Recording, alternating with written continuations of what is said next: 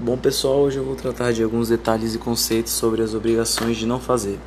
Que é aquela obrigação onde o devedor tem a obrigação de se abster de algo. Existe uma postura negativa do devedor, uma obrigação de não fazer algo, de tolerar alguma coisa. Vamos lá começar dando uma breve lida no artigo 250 do Código Civil.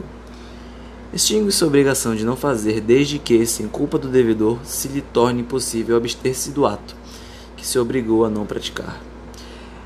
É o que ocorre basicamente quando alguém se obriga a não construir acima de determinada superfície, de determinada altura, a não realizar um determinado ato, um determinado ponto, em determinado lugar, a não divulgar conhecimento técnico para concorrente de seu ex-empregador, a não sublocar a coisa, etc.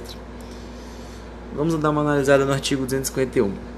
Praticado pelo devedor o ato a cuja abstenção se obriga o devedor, o credor, perdão, pode exigir, exigir dele que o desfaça sob pena de des, se desfazer a sua custa, ressarcindo o culpado em perdas e danos. Parágrafo único. Em caso de urgência, poderá o credor desfazer ou mandar desfazer independentemente de autorização judicial, sem prejuízo do ressarcimento devido. Havendo interesse do credor por parte do credor, pode isso demandar judicialmente o cumprimento da obrigação de não fazer, sem prejuízo das perdas e danos, até o desfazimento do ato que o devedor se obrigou a não fazer, conforme no artigo 251 que eu acabei de mencionar. Dá um exemplo interessante. Quando um artista assina um contrato com uma determinada emissora com um pré-acordo estabelecido para não participar de outras emissoras, é, isso é um ato de não fazer. E ocorre que é uma ação negativa. Ou, como por exemplo, se o devedor re realiza o ato não cumprindo o dever de abstenção, pode o credor exigir que ele desfaça sob pena de ser desfeito à sua custa, além da indenização por perdas e danos.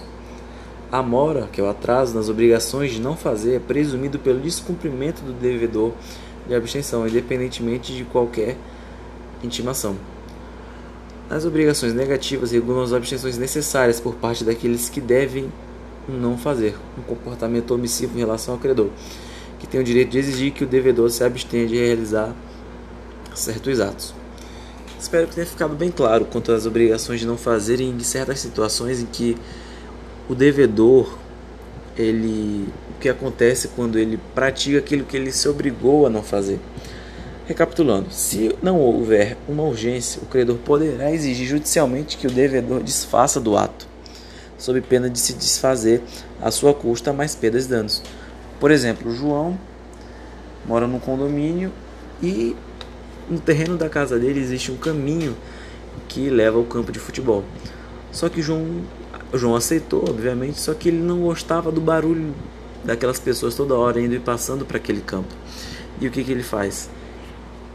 Ele coloca uma barreira no caminho. Ele não podia fazer isso. Ele tinha que tolerar que essas pessoas passassem pelo seu terreno. Isso faz parte das obrigações de não fazer, tolerar alguma coisa. Ocorre que, obviamente, não houve urgência, só uma barreira. O credor, que é o condomínio, poderá exigir judicialmente que o devedor, que é João, desfaça o ato, tire a barreira, sob pena de se desfazer a sua custa, ou ele tira por bem ou ele tira por mal, e se ele tirar por mal, ele vai ter que pagar pelo custeio e inclusive perdas e danos, talvez cabível de multa, de multa e etc. Agora, em caso de urgência, o credor poderá, independentemente de autorização judicial, desfazer o ato e depois requerer os prejuízos que sofrerem mais perdas e danos. E eu espero que tudo isso tenha ficado muito claro. Espero que tenha que dê para compreender. E é só.